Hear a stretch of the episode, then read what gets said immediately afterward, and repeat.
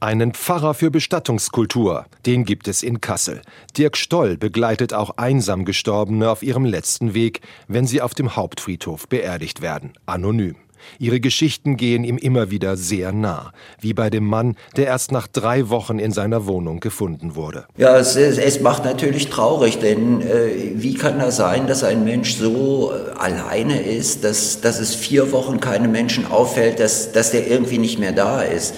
Da ist, ja, kann man eigentlich wenig zu sagen dann an der Stelle. Auch in Kassel sterben immer mehr Menschen, ohne dass es Angehörige gibt, die sich um eine Beerdigung kümmern. In solchen Fällen übernimmt das Ordnungsamt die Bestattungen in namenlosen Gräbern.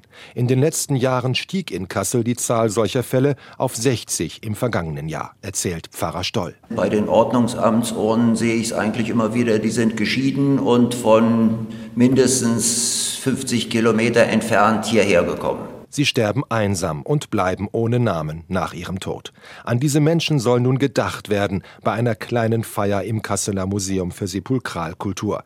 Jeder kann kommen. Eine würdevolle Feier wird es sein, mit Kerzen und angemessener Musik, betont Museumsleiter Dirk Pörschmann. Ja, darum geht es, ähm, den Menschen, die am Rand unserer Gesellschaft allein einsam verstorben sind, Würde zu geben, sie zurückzuholen den Kreis unserer Gesellschaft im Rahmen dieser Veranstaltung. Und was bleibt von einem Menschen, wenn nicht mal mehr der Name sichtbar ist? Und den wollen wir hier einmal laut aussprechen. Wir werden das Alter auch nennen, weil das immer auch ein wichtiger Faktor ist, nochmal eine Einordnung vorzunehmen. Und da ist die komplette Bandbreite an Alter bei diesen 60 Menschen auch dabei vom Baby bis zum über 90-Jährigen. Menschen ohne Angehörige, ohne Freunde, die sich um sie kümmern. Könnte ja auch durchaus was Tröstliches haben in der aktuellen Lebenssituation, ähm, wenn man sozusagen einsam ist, dass man perspektivisch dann sieht, naja, dein Name wird dann eben auch mal bei so einer Gedenkveranstaltung zumindest vorgelesen werden. Im Kasseler Mehrgenerationenhospiz Heilhaus werden manchmal solche Menschen an ihrem Lebensende aufgefangen. Sterbebegleiterin Vivian Klaus hat dabei Momente erlebt, die Hoffnung machen, wie bei einer kleinen Trauerfeier für eine ältere Frau. Und dann war dort eine Nachbarin.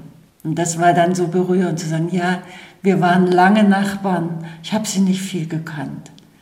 Aber als Nachbarin komme ich doch das soll diese Gedenkfeier auch erreichen, dass Menschen auf Einsame in ihrer Nachbarschaft achten, sie einfach zur Kenntnis nehmen und auch merken, wenn sie plötzlich nicht mehr da sind. Es geht mich doch etwas an, wie Menschen sterben. Ab jetzt soll es in Kassel jedes Jahr so eine Gedenkfeier geben, offen für alle. Organisiert von Kasselerinnen und Kasselern.